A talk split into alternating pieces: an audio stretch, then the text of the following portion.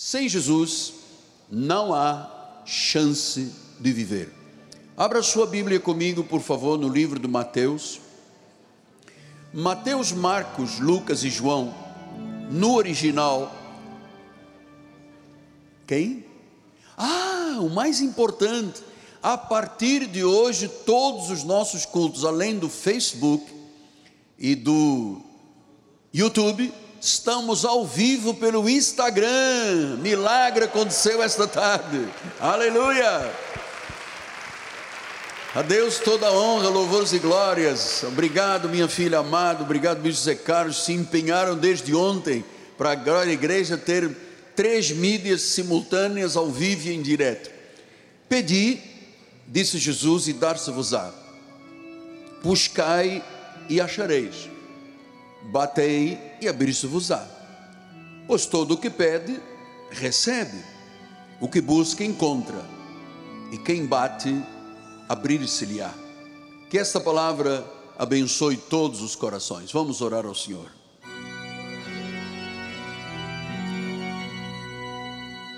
O Deus a quem servimos é o Deus vivo.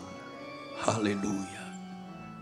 Eu temo e tremo por estar neste altar. Senhor, eu abrirei a minha boca e tu a encherás de palavras. A tua vontade será manifesta esta noite. Vidas serão transformadas, porque esta palavra não voltará vazia. Esta palavra tem desígnios que têm que se cumprir. Estes desígnios jamais deixarão de ser cumpridos, porque é como água que vai chegar ao ermo, é como um rio que vai chegar à terra seca, é como um caminho que se abre no deserto, é como caminhos tortuosos que são endireitados pelo poder da palavra. Fala-nos, ó Deus, usando minhas cordas vocais, minha mente meu coração, em nome de Jesus, e a igreja diga: Amém, amém e amém. Muito obrigado, meu profeta. Meus amados irmãos, minha família bendita, povo de propriedade exclusiva de Deus, meus filhinhos em Cristo Jesus. Você já sabe porque eu tenho lhe falado esta verdade. O evangelho que tem sido pregado atualmente, na maioria dos ministérios, é oposto ao plano e aos propósitos de Deus. A maioria dos pregadores fala como ter uma vida feliz, como prosperar, como alcançar sucesso como mudar relacionamentos nos negócios. E é isto que se tem vivido. E as pessoas me dizem: isto está bombando na praça, mas isto não é o Evangelho. As pessoas costumam pregar dizendo: Deus te ama, Deus tem um plano para a sua vida, e é tudo o que anunciam, apenas isto. Mas não mergulham nas profundezas do coração de Deus. Logo, o povo do Senhor aí fora, e graças a Deus que Deus tem as mídias, o satélite, para nós podermos ultrapassar essa barreira. As pessoas aí fora, e eu lamento ter que dizer isto, pessoas que a vida toda, às vezes duas, três, quatro gerações, vivendo debaixo da lei, vivendo debaixo de condenação, como um, um garrote no pescoço, enforcando a pessoa espiritualmente falando porque não é o evangelho que está sendo pregado, é outro. Paulo diz: não é que haja outro, mas é que alguns pervertem o. Oh, você agora encontrou a palavra: pervertem o evangelho de Cristo, deturpam, perturbam. E Deus não pode permitir que isto se chame de evangelho. Então, quando você começa a ver um ministério que está bombando, é a expressão que se está usando hoje na praça.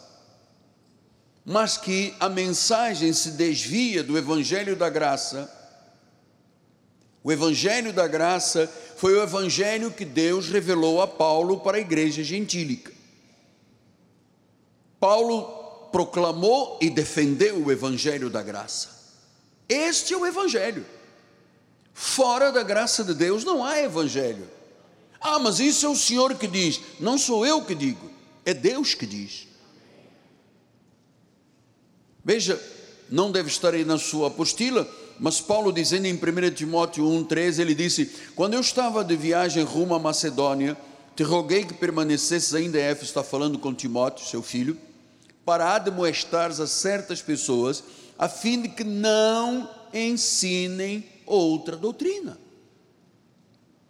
Deus está usando o nosso ministério há 30 e poucos anos, dizendo: não ensinem outra doutrina, porque se sair da doutrina da graça não é doutrina. E ele diz no versículo do número 4: nem se ocupem com fábulas, genealogias sem fim, apenas promovem discussões, mas não é serviço de Deus na fé. Promovem discussões, mas não é serviço de Deus na fé. Significa se o evangelho não for pregado de forma legítima, verdadeira, como Paulo defendeu e proclamou, não há salvação. Pastor, mas isso é dramático. Amado, eu vou mais, é dramaticíssimo. Uma pessoa andar 20, 30, 40 anos em correntes de oração, fazendo jejuns, vigílias, batismos, sobe ao monte, a pessoa fica escravizada escravizada dos homens, mas ela não é salva. Porque a pessoa só é salva quando for pela graça. Moisés trouxe a lei, Jesus trouxe a graça a verdade. Então ele diz: pela graça sois salvos mediante a fé, isto não vem de vós, é um dom de Deus. Então transformaram o Evangelho numa mensagem focada no homem sua vida, seu propósito, sua vida, sua vida. O homem se tornou o centro de tudo na obra de Deus. E você sabe que isto insulta a Cristo, porque Cristo deixa de ser a figura central da igreja. Pastor, mas o povo que quer ouvir são coisas emo das emoções, nas, sabe, são coisas que digam respeito às emoções. É verdade, se você ouvir o Evangelho da graça de Deus legitimamente, você vai ver que ele trabalha nas emoções, trabalha no físico, trabalha na alma, trabalha no corpo, trabalha em todas as áreas. Mas eu não posso ficar aqui na igreja induzindo as pessoas a acreditarem que se eu trabalhar somente sobre as emoções, massageando o ego de alguém, nós vamos ter vidas salvas, porque não teremos.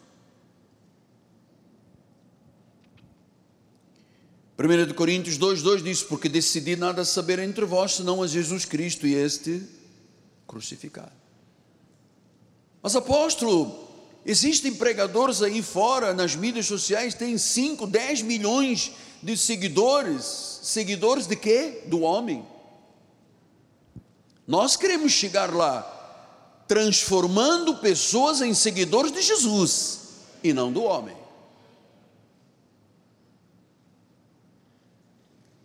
2 Coríntios 5, 18 a 21, ele disse: Tudo provém de Deus que nos reconciliou consigo mesmo por meio de Cristo, nos deu o ministério da reconciliação, a saber que Deus estava em Cristo reconciliando consigo o mundo, não imputando aos homens as suas transgressões, e nos confiou a palavra da reconciliação. Versículo 20: De sorte que somos embaixadores em nome de Cristo, como se Deus exortasse por nosso intermédio. Em nome de Jesus Cristo, rogamos que vos reconcilieis. Então, Deus diz que Ele nos reconciliou consigo mesmo e nos deu a todos nós. Estudamos isto aqui no domingo. Um ministério. Quer dizer que todos nós somos ministros de Deus. Paulo disse que a nossa suficiência vem do Senhor, Ele nos deu uma, um ministério que não é da letra, porque a letra mata, não é coisas da lei, sacrifícios, rituais, porque isto mata. A, a lei é um ministério de condenação e de morte. Ele disse: Deus nos deu, nos habilitou para sermos ministros de uma nova aliança, que é do Espírito, que dá vida. Então nós temos que entender isso, o mundo tem que entender isso, E entendendo que cada membro da igreja, cada irmão no ministério tem que ser um reconciliador. Já falamos domingo, estou apenas lembrando, que a palavra reconciliação vem do original grego katalag, que quer dizer restaurar a relação que estava em desarmonia com Deus. Nós vivíamos em desarmonia, estávamos alienados de Deus, estávamos mortos em pecados e delitos, fazíamos a vontade do príncipe das potestades do ar. Era essa a nossa vida. Então, toda vez que uma mensagem é centrada em Deus e não do homem, significa que foi Deus que falou. O Evangelho é a mensagem do próprio Deus e Senhor sobre a obra de Cristo. O Evangelho é a declaração sobre a obra expiatória de Cristo. Claro que Sua mensagem chegou à nossa vida, graças a Deus. E você sabe que quando Deus chegou à tua vida, Ele não chegou apenas para você dizer com os seus lábios. A Bíblia diz: você diz com os lábios o que crê com o coração. O que eu creio no meu coração, eu confesso com os meus lábios. Mas Deus, você sabe disto, você é a melhor testemunha de tudo que eu estou dizendo aqui esta noite. Deus trabalhou no teu caráter, no meu caráter. Deus trabalhou no meu coração, no seu coração, nos nossos pensamentos, nas nossas emoções. Deus nos virou ao contrário, amado. alcançou todas as áreas da nossa vida, corpo, alma e espírito. Então, Cristo tem que ser o tema do seu povo. Cristo tem que ser o tema da igreja. Tudo que ele faz diz que é para a sua glória, para que nós nos tornássemos justiça de Deus. Ele se tornou pecado para que nós fôssemos justos. Imagine isso, hein? Ele se tornou pecado, disse Paulo em 2 Coríntios 5, 21. E ao 2 Coríntios 5, 21. Aquele que não conheceu o pecado, ele se fez pecado por nós, para que nele fôssemos feitos justiça de Deus.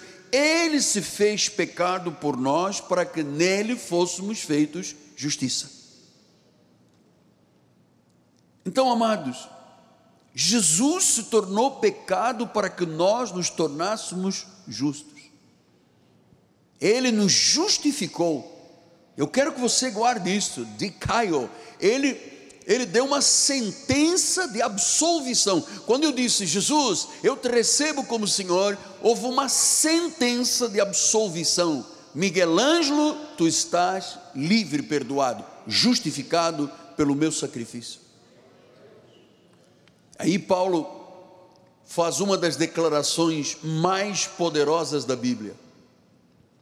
Ele diz em 2 Coríntios 5,17: Se alguém está em Cristo, é uma nova criatura, é nova criação.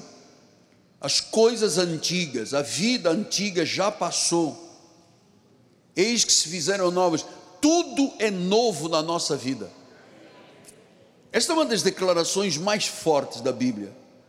Estar em Cristo, estar unido a Cristo, saber que o Espírito de Cristo mora em nós, nós nos tornamos um espírito com Ele. Então, esta é a transformação mais poderosa da Bíblia, porque a Bíblia diz: se alguém está em Cristo, é uma nova criatura.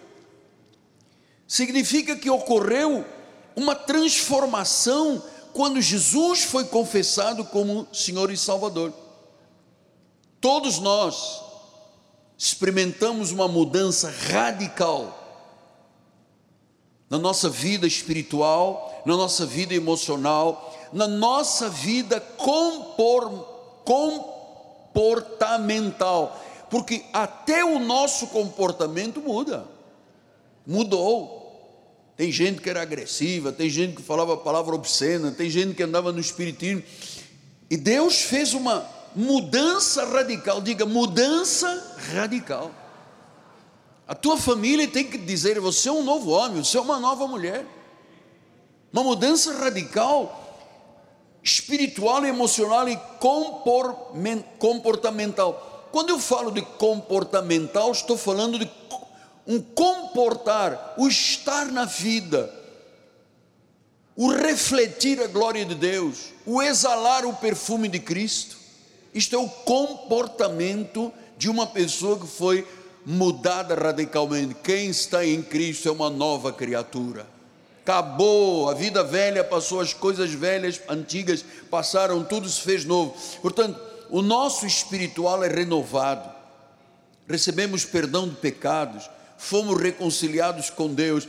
E esta é uma transformação que só Cristo poderia fazer. Por isso é que eu disse no tema de hoje: sem Cristo não há chance de vida.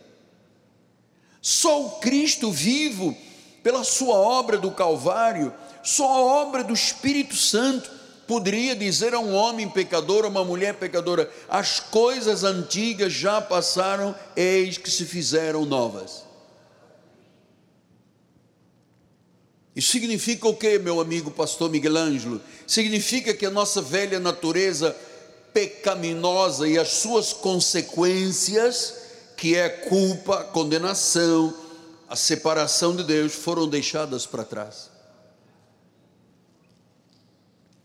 Recebemos uma nova identidade. Quem está em Cristo? Recebemos um novo propósito de vida recebemos uma nova esperança de vida, agora acreditamos na vida eterna. Pastor, e onde é que esta transformação acontece? No âmago, lá dentro. Sabe, Deus não trabalha com a cor do cabelo nem a, o comprimento da roupa. Deus não trabalha no exterior do homem. Pastor, se eu pintar o meu cabelo de azul, perco a salvação. vai, todo mundo vai começar a rir, mas você não perde a salvação. Porque Deus não está preocupado em ver qual é a cor da unha, do batom, da roupa, da saia, se raspa a perna, se não raspa a perna, se toma banho com perfume. Deus, Deus não pensa nessa área, não se preocupa com essa área. O que Ele está dizendo é que no teu âmago, lá nos intentos do coração, no teu âmago, no meu âmago, no meu interior, que ninguém vê, só Deus conhece e vê. Foi lá que ele afetou a nossa vida definitivamente, mudou as nossas perspectivas, mudou os nossos valores, mudou as nossas atitudes, mudou os nossos comportamentos. Pense como é que era a tua vida antes de Jesus, era um caos. Hoje você diz: Não, eu prefiro ter paz do que ter razão. Não briga. Hoje você sabe a importância e o valor da tua esposa.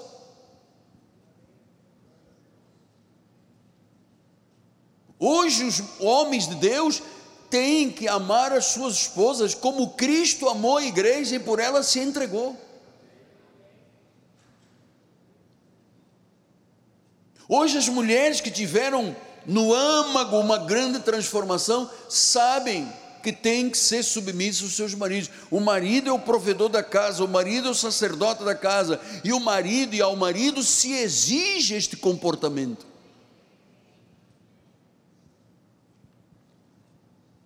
Deus poderia trans, me pedir para eu mudar o meu cabelo. Não, ele diz, ele pinta, você sabe que o apóstolo pinta, a bispa pinta o meu cabelo. Ah, né, sabe, todo mundo sabe, eu já anunciei mesmo. Que a minha barba e meu cabelo são todos branquinhos. Então, isso, isso implica alguma coisa? Não. Pode queimar a couro cabeludo e tal, mas não implica na, com Deus. Deus o que lhe interessa são os intentos do coração.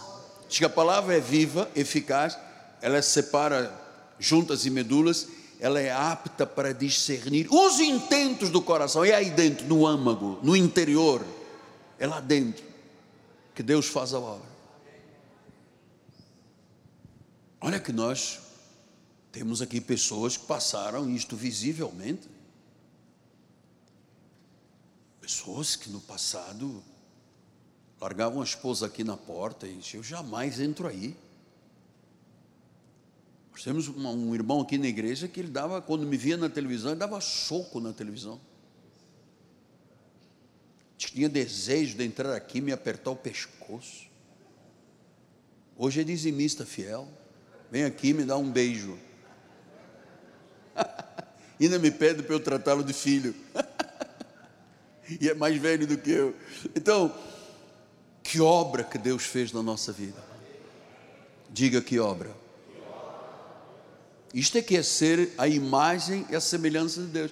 Amado, eu tenho dito é, sobejamente aqui na igreja, é assim, a igreja Cristo vive não está aqui dentro só. Daqui a pouco nós vamos embora para casa e a igreja vai com você. Está na tua casa, está no teu lugar de trabalho. Então, em termos comportamentais, uma coisa que se exige de um cristão o que é? A verdade. Haja o que houver, aconteça o que acontecer, temos que ser pessoas da verdade. Ah, pastor, mas eu pequei. Então você tem tempo de você se regenerar, dizer assim: Senhor, eu confesso e deixo, e alcanço misericórdia. Agora, se você conversa com uma pessoa que diz que é cristã, que é nova criatura, e vive propalando palavras obscenas, mal, maltrata a esposa, maltrata o marido, maltrata os filhos, briguento. Sabe, eu, eu gosto muito de ver o crente briguento. Sabe, Deus disse: assim, olha só o cabra da peste, brigando com a esposa esta hora. Depois vai Deus e corta as orações. E ele vem aqui, apóstolo, eu já vim dez vezes aqui, não aconteceu nada. Nem vai acontecer.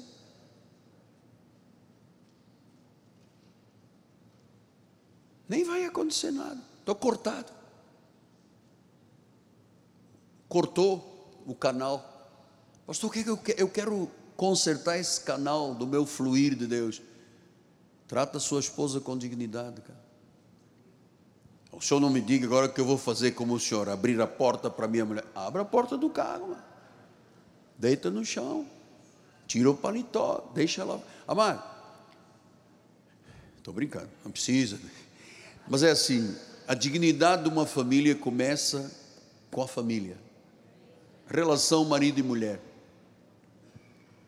Então eu, eu não concordo que o marido fica ali e a esposa lá, porque não se falam. Isso aqui é um absurdo, isto não tem mudança nenhuma de vida, não é uma nova criatura.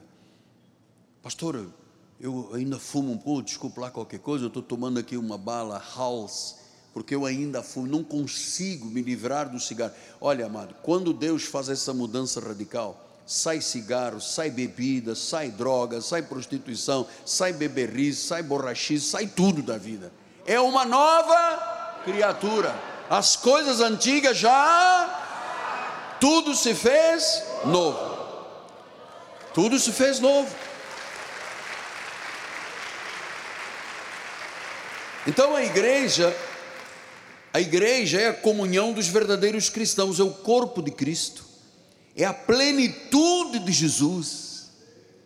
Por isso não venho para a igreja de chinela havaiana, nem calças jeans rasgadas, eu não venho para aqui de qualquer jeito, porque a igreja é o lugar onde Deus se manifesta. Ele exige santidade na igreja. Ponto final, amar. Lugar de adoração. Os sacerdotes do Antigo Testamento em Samuel entravam no, no tabernáculo e caíam pelo poder de Deus, tal a presença de Deus. E do Antigo Pacto, quando o sacerdote entrava no lugar santo dos santos em pecado, ele era morto diante de Deus. E tinha uma corda amarrada com uma sineta, então se ele entrava em pecado, caía, então as pessoas sabiam se ele estava morto. Hoje em dia a pessoa vem para a igreja, não estou dizendo que é aqui, estou dizendo o que eu ouço de testemunha aí fora. A pessoa senta no banco da igreja, faz fofoca com o outro. Você já viu o sapato dela? Você vem à igreja para ver sapato ou para louvar a Deus?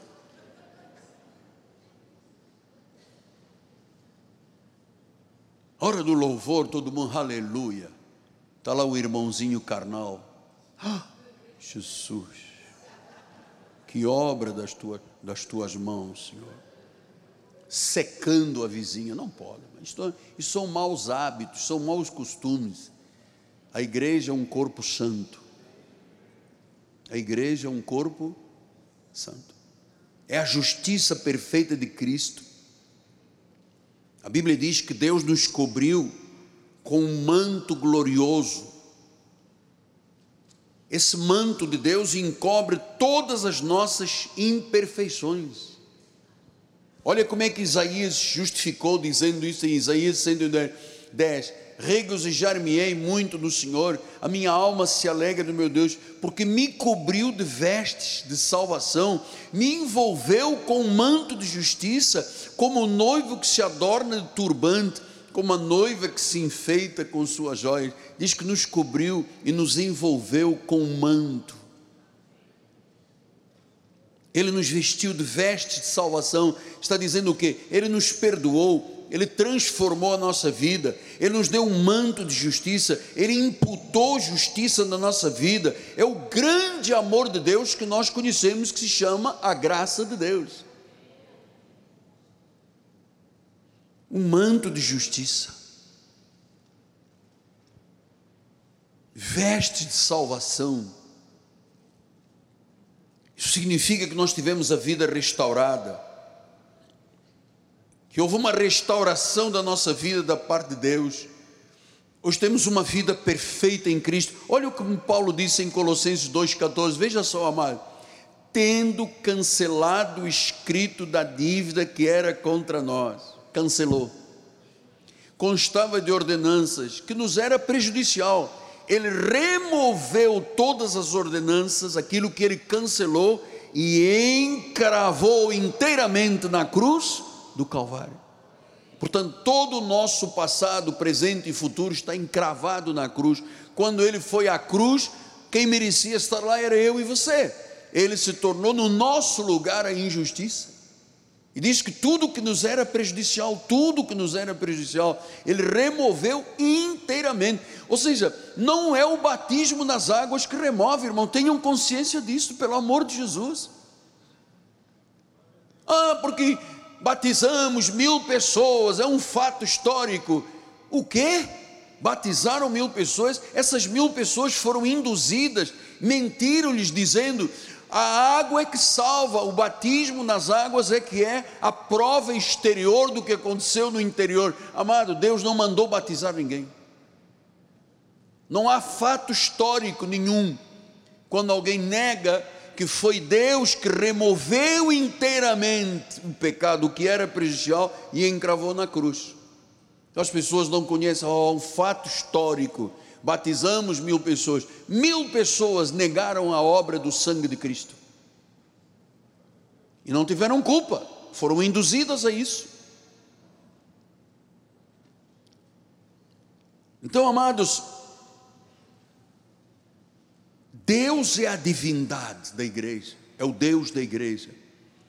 Ele reconciliou nossas vidas, éramos pecadores, Ele nos reconciliou consigo mesmo, Ele foi a providência soberana. Deus não começou uma obra na vida de um pecador e disse: Agora eu comecei uma obra, agora você completa. Eu comecei a obra na cruz. Eu não disse tudo está consumado, eu disse uma parte está consumada, o resto você faz batiza nas águas, faz jejum, vigília, retiros, passar fome, passarem cinco, seis dias sem comer nem dormir. Ele disse para nós completarmos a obra, ou ele disse que a obra está completa? Então, quem se batiza nas águas está dizendo que a obra está incompleta e que agora ele completou, roubando a glória de Deus. Pastor, mas nunca ninguém disse isso. Disse sim. Veja as minhas mensagens de 20 e poucos anos atrás, estão todas na internet. Eu venho dizendo isto há muito tempo. Ele não começou. Paulo diz: Eu estou absolutamente convencido que aquele que começou a boa obra há de terminar. É ele que termina. Ele não diz, Miguel Ângelo, eu comecei uma obra na tua vida, mas você entende, né? Eu estou um pouco cansado de você, agora você vai completá-la. Ele não disse que eu tenho que completar. Ele disse: está completa, está consumada. It's done. está hecho. Foi ele que disse. Ele removeu inteiramente. Então, se Deus removeu na cruz o que era prejudicial o pecado, como é que eu posso dizer a uma ovelha: você está em pecado e eu vou te batizar na lagoa da Barra? Isso é uma incongruência, é uma heresia. Isso é ultrajar o Espírito da graça, isso é profanar, é pisar o sangue da aliança, é dizer: Jesus fez uma parte e você agora completa. A salvação é obra exclusiva de Jesus. Foi Ele que nos reconciliou consigo mesmo. Ele diz em Hebreus 12, 2: olhando firmemente para o autor e consumador da fé, Jesus, o qual, em troca da alegria que lhe estava proposta, suportou a cruz, não fazendo caso da ignomínia, e está sentado à destra do trono de Deus. Olhando o consumador da fé, ele trocou a alegria pela dor da cruz.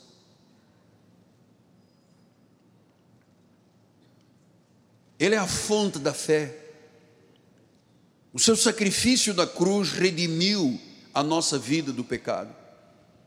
Por isso é que nós temos que entender se Ele é o autor e o consumador da nossa fé. Então, é Ele que inicia a obra na nossa vida, é Ele que completa a obra da fé, é Ele que aperfeiçoa, é Ele que leva à plenitude, é Ele que capacita a crescer na graça e na, no conhecimento, é Ele que nos amadurece espiritualmente, Ele é o consumador da fé.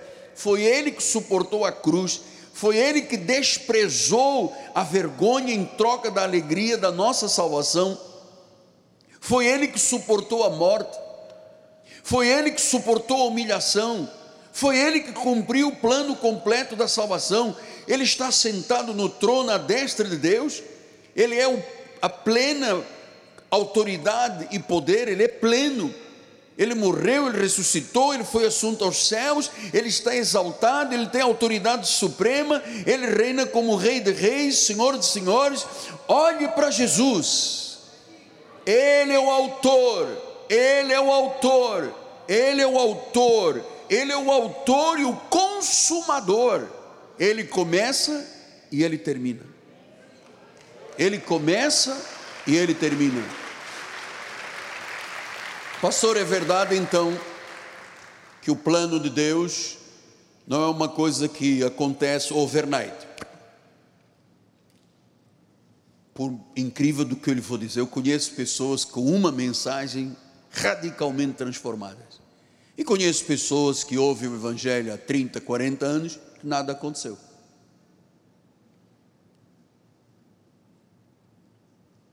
Nada aconteceu. As mesmas coisas que dizia há 20, 40 anos atrás, continua dizendo. As mesmas obscenidades, os mesmos erros, continua dizendo as mesmas coisas e praticando. Esta pessoa não nasceu de Deus. É simples ver a mansidão, a temperança, a paz que reina num coração de uma pessoa que foi radicalmente transformada. 2 Coríntios 5, 20 diz sorte somos embaixadores, como se Deus exortasse por nosso intermédio. Em nome de Cristo, rogamos que vos reconcilieis com Deus. Então, esta é a nossa responsabilidade a partir de agora. Somos embaixadores. Diga, é minha responsabilidade ser embaixador de Cristo, ou seja, proclamar o reino. Pastor, mas nestes minutos finais, me diga uma coisa. Eu prego a palavra, eu dou meu testemunho, como é que eu não tenho capacidade de induzir a pessoa? Nem eu. Se você perguntar aqui na igreja, nós somos 15 mil membros aqui inscritos.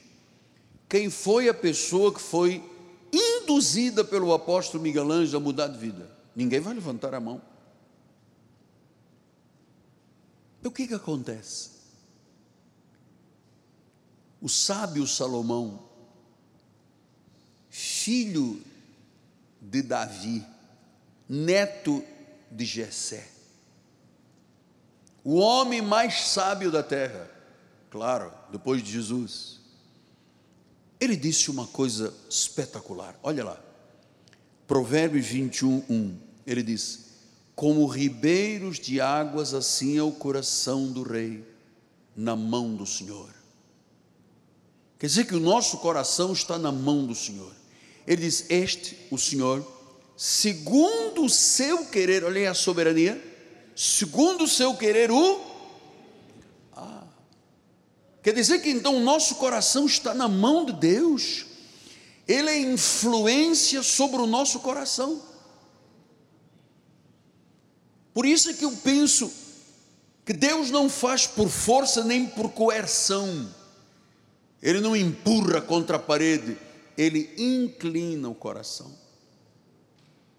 Ele não manipula como se manipula uma marionete, Ele inclina, Ele atrai, Ele regenera o coração, a alma, e quando você ouve a respeito de Cristo, isso se torna irresistível irresistível. Não há como endurecer a cerviz, amado. Será recalcitrar contra os aguilhões. É irresistível. Uma chamada de Deus é irresistível, porque dele brota toda a verdade. Então, nosso coração está nas mãos dele, nossa mente, nossa alma, nosso espírito estão no controle dele. Deus está no controle nós cremos na soberania de Deus, nós suplicamos às pessoas, a partir do momento que aprendemos isto, nós suplicamos às pessoas, diz, creia em Jesus Cristo, reconcilia-te com Ele, há tempo ainda, hoje, amanhã ninguém sabe. Atos 16, 30, 31 diz: Depois trazendo para fora, disse: Senhores, que devo fazer? Isso é o carcereiro, não é? Quando Paulo e Silas estavam na prisão, disse: Que devo fazer para que seja salvo? Hoje eu respondi na nossa caixinha de respostas, né? Uma pessoa escreveu alguma coisa dessa natureza. O que eu devo fazer para ser salvo? E diz o versículo 32, hein? 31. Respondeu-lhe Jesus: Para você ser salvo, você tem que crer no Senhor Jesus e você será salvo. E olhe, prepare-se, não é só você, é você e a sua casa. A coisa mais linda que existe é quando eu vejo marido e mulher abraçados na igreja, de mão dada, e às vezes têm filhos maiores e os filhos já, porque os pequenininhos ficam no berçário ou nos adolescentes, nas crianças. Então, eu vejo, há famílias aqui na igreja, marido, esposa e filhos, de nora e genro, a, sabe, a fileira. Eu digo, Deus, é verdade o que Deus disse, eu e a minha casa servimos a Deus. É a coisa mais importante quando um homem de Deus, um provedor, um sacerdote da casa, diz: Eu e a minha casa, minha mulher está de acordo comigo, apóstolo. Não há dúvida, ela não diz: Ah, eu dizimo, você não dizima, eu não concordo, você concorda. Não há nada disso na casa de um crente cuja vida é nova criatura, as coisas velhas já passaram, tudo se fez novo. Mulher está sempre de acordo com o marido, o marido com a mulher. Porque não pode andar dois juntos se não houver o quê? Acordo. Andarão dois juntos se não houver acordo? Não. Diz que uma casa dividida, ela não subsiste, ela cai. Entre em acordo com a tua esposa, com o teu marido, rápido, entre em acordo. Termina o culto, chama lá no quiosque, ali naquele hall social lindo que a bispo preparou, com o bispo Sérgio, o bispo Antônio Carlos, chega ali, toma um chocolate e diz: Meu amor, eu, assim, eu abro mão de tudo, eu te peço perdão, vamos recomeçar a vida. Amado, Deus espera isso de muita gente. Você vai perder tempo na vida? Você não sabe se tem amanhã. É hoje, Deus é o Deus de hoje. O amanhã, seja o que Deus assim determinar, mas basta cada dia o seu mal. Então, amado, reconcilia-te, crê no Senhor e serás salvo. Veja como é que Deus é, está, trabalha, ele inclina. O, coração, o nosso coração não está aqui dentro, não, está na mão de Deus. Às vezes você acorda e diz: Eu não tenho força para orar. E o Espírito diz: Não tem o quê? Tem o quê? Começa aí a orar, você vai ver que tem força. A pessoa ajoelha, aleluia, aleluia, aleluia, aleluia, aleluia. É Deus, o nosso coração não é nosso, está nas mãos de Deus, é Ele que inclina, Ele que faz a sua vontade, amado. Atos 16, 14, temos muito pouco tempo. Certa mulher chamada Lídia, da cidade de Tiatira, vendedora de púrpura, mulher temente a Deus, nos escutava. O Senhor lhe abriu o coração. Ela era uma religiosa, não entendia nada da graça, não sabia o que Paulo estava dizendo. O Senhor lhe abriu o coração para atender as coisas que Paulo dizia. Então, meu amado, eu vou dizer uma coisa assim, sem orgulho pessoal, o que bomba na nossa vida é a verdade de Deus, amado. E você com a verdade de Deus, você vai bombar na vida, ninguém pode deter a sua vida, porque Deus não trabalhou só na tua confissão, Deus trabalhou no teu homem inteiro, no âmago, começou lá dentro do trabalho, no teu coração, tuas emoções. E se você é uma pessoa nascida de Deus, quem é que pode parar a tua vida? Me diga quem é que pode parar a tua vida, menino. Ninguém pode parar a tua vida. Por isso, sem Jesus não há chance. Com Jesus podemos todas as coisas. Três versículos e terminamos o nosso culto de hoje. E pena que eu queria ficar aqui pregando até a meia-noite. João 3,18. Quem nele crê não é julgado, e quem não crê já está julgado, porque não crê no nome do unigênito Filho de Deus. Diz que quem não crê já está julgado. Agora eu faço a pergunta: quem é que crê? Olha, alguns não levantaram a mão, amado. Cuidado faz um esforço, levanta as duas, as duas, porque às vezes você fica, ah, eu não vou, quem é esse homem para achar que eu vou levantar a mão? Não vou levantar a mão, mas Deus sabe como é que está o teu coração, sabia disso? Quem nele crê não é julgado, e quem não crê já está julgado. Então a minha pergunta é assim: quem é que não, não crê, não crê? Levante a mão. É o contrário. Olha lá. Entendeu, Bia? Tadinha, ela, ela vai chorar. É que o apóstolo lança verde aqui no altar, entende? Vamos lá. Quem crê, diga amém. É isso que é importante, porque quem não crê já está condenado. João 15, 22 diz assim: Se eu não viera, nem lhes houvera falado, pecado não teriam, mas agora não tem desculpa do seu pecado. Então, você já sabe o que é verdade, o que é mentira, o que é pecado, o que são as consequências do pecado.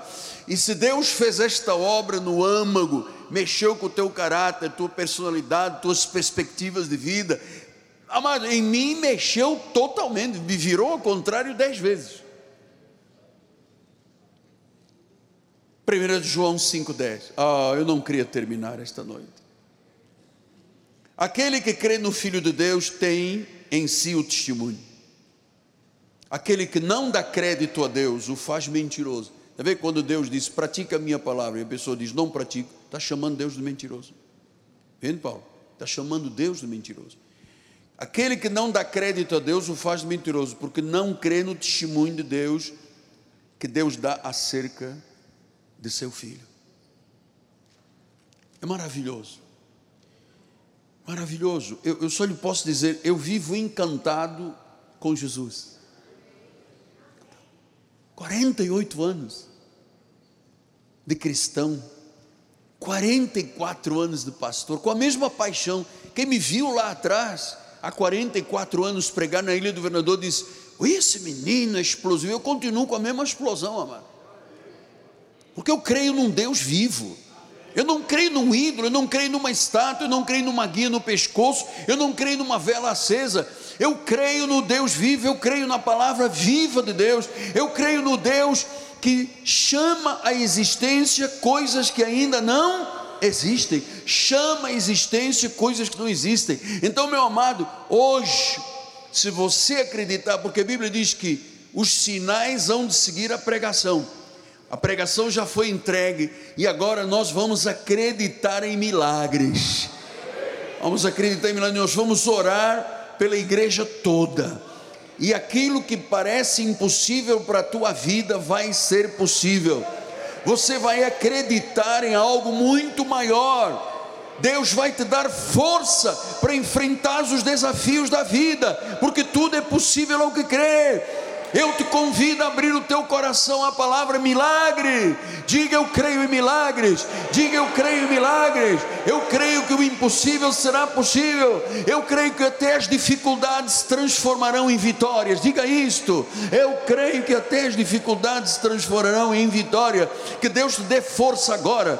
Que Deus te dê força agora para você enfrentar os desafios da vida, para você ser cabeça, não cauda, está por cima, não por baixo.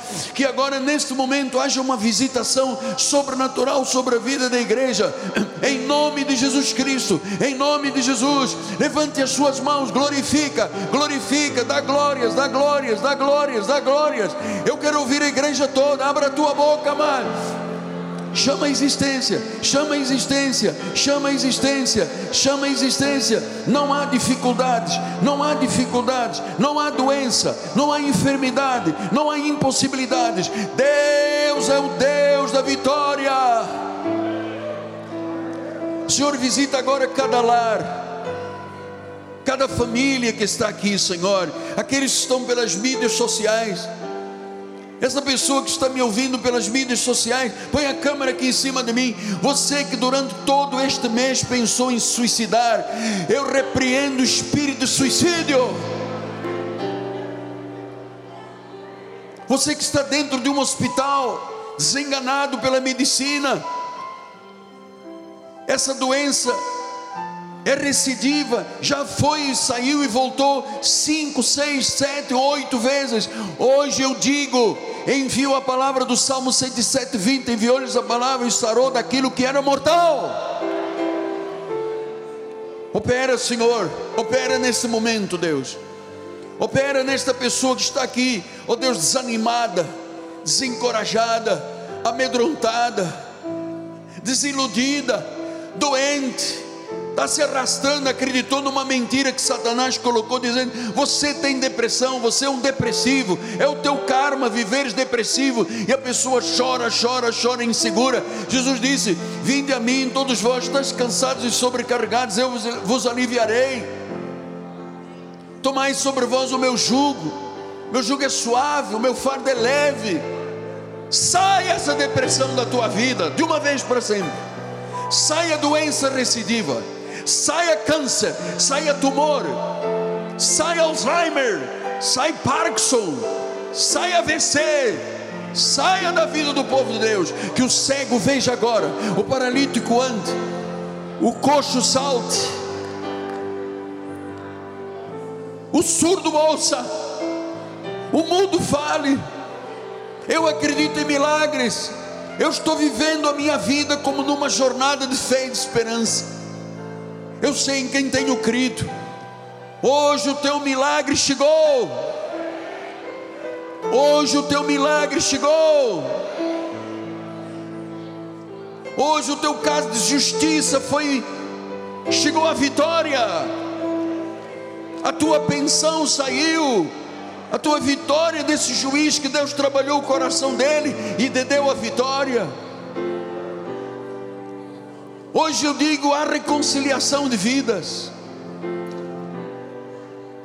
Hoje eu digo para de lamentar, é hora de glorificar pela vitória. Não há cinzas na tua vida, há vestes de vitória, de glória e de louvor. Em nome de Jesus. Em nome de Jesus, não resista ao que eu estou dizendo, espírito de doença e de enfermidade. Não resista ao que eu estou dizendo. Eu estou ordenando em nome de Jesus, caia por terra toda a doença, enfermidade, toda a obra de Satanás, caia, saia, saia de uma vez para sempre. Ponha-se a andar para fora.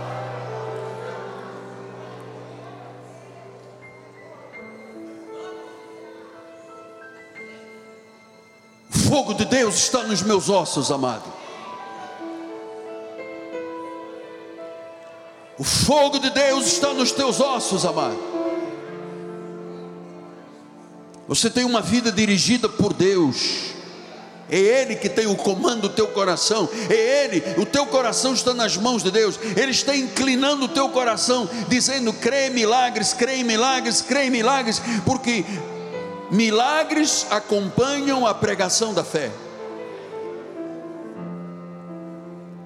Não resista. Nenhum espírito contrário a Deus vai resistir nesse lugar. Está debaixo dos nossos pés. Nós temos o mesmo poder que tirou Jesus dentre os mortos. Nós temos o poder da ressurreição. Deus deu o poder da ressurreição à igreja. Portanto, aqueles que intentaram mal contra a tua vida caíram por terra. Toda arma que foi forjada contra a tua vida não vai prevalecer. Esse sentimento amargo, esse sentimento de tristeza, de solidão, saia! Esse sentimento de incapacidade, de limitação, esse sentimento que te envergonha, que te incapacita, que te apouca. Olha lá, conforme você usa a sua boca, a nossa confissão tem que estar em linha com a palavra, aquilo que eu creio eu falo. Você não sabe que Satanás se transforma em anjo de luz para enganar, se possível, os eleitos? Acredite, diga eu acredito. Estamos em campanha todo este mês, mês de junho, julho, agosto, setembro, até o final do ano, amado. Nós acreditamos e chamamos a existência coisas que ainda não existem.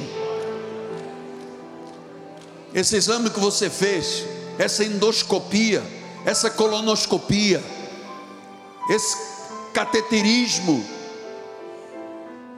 esse diagnóstico médico, e ele falou que a doença é grave, não tem cura. Não tem cura o quê? Já foi curada pelas chagas de Cristo? Quem disse que não tem cura? O Senhor já levou para a cruz do Calvário, pastores. Como dizer que não tem cura? Que agora anjos, ministros, labaredas de fogo passem sobre a igreja. Aleluia. Aleluia. Move-te, Deus, move-te. Erga esta pessoa que se sente pequenina, o menor desta terra, o gafanhoto desta igreja, o vermezinho de Jacó. Erga esta pessoa, Pai. Não é verme de nada, é mais que vencedor. Aleluia. Eu vou te dizer: todos os desafios que você está enfrentando, você vai vencer um por um. Um por um aquela pessoa não é maior do que Deus, amado. Não, mas aquele homem não é maior do que Deus. Deus é por ti, quem será contra ti? Senhor, abre portas, abre portas que ninguém pode fechar. Senhor, promove, promove o teu povo, erga o teu povo, levanta o teu povo, faz com que as pessoas, Senhor, desfrutem do melhor desta terra, tenham suas casas cheias de tudo o que é bom Mostra os tesouros escondidos, as riquezas ocultas. Revela, Senhor, a igreja. Revela ao teu povo grandes negócios, grandes compras, grandes vendas, grandes oportunidades. Senhor, eu profetizo que tu levantarás pessoas nesta igreja que se transformarão em milionárias. Tu és Jeová Jireh, tu és o Deus da provisão. O Deus proverá, está neste lugar. O Deus proverá está neste lugar. Aleluia. O Deus proverá está neste lugar. Não há doença que possa prevalecer. Ele já prevaleceu, ele se fez doença, ele se fez enfermidade, encravou na cruz, para que nós, mortos ao pecado, vivamos para a justiça. Por sua chaga já fomos sarados.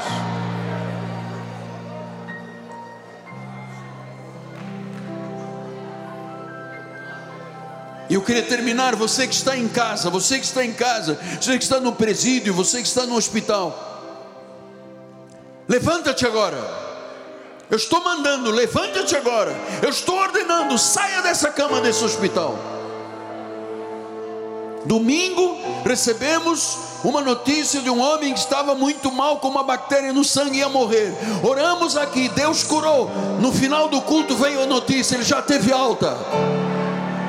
Levanta-te, ergue-te, saia dessa situação, em nome de Jesus. Você não nasceu para ser pequeno, o menor, você nasceu para ser grande. Nós temos o poder de Deus, nós temos o poder de um exército dentro de nós. Você está acreditando? Ou está achando que isto não é certo nem é verdade? Vem aqui, Vem para a nossa igreja. Você que tem sido um escravo da lei, você que está dentro do ministério que te obrigam a jejuar, a orar no monte, dizendo que é isso que Deus ouve. Deus não ouve isso, não. Deus ouve aqui na casa do Senhor.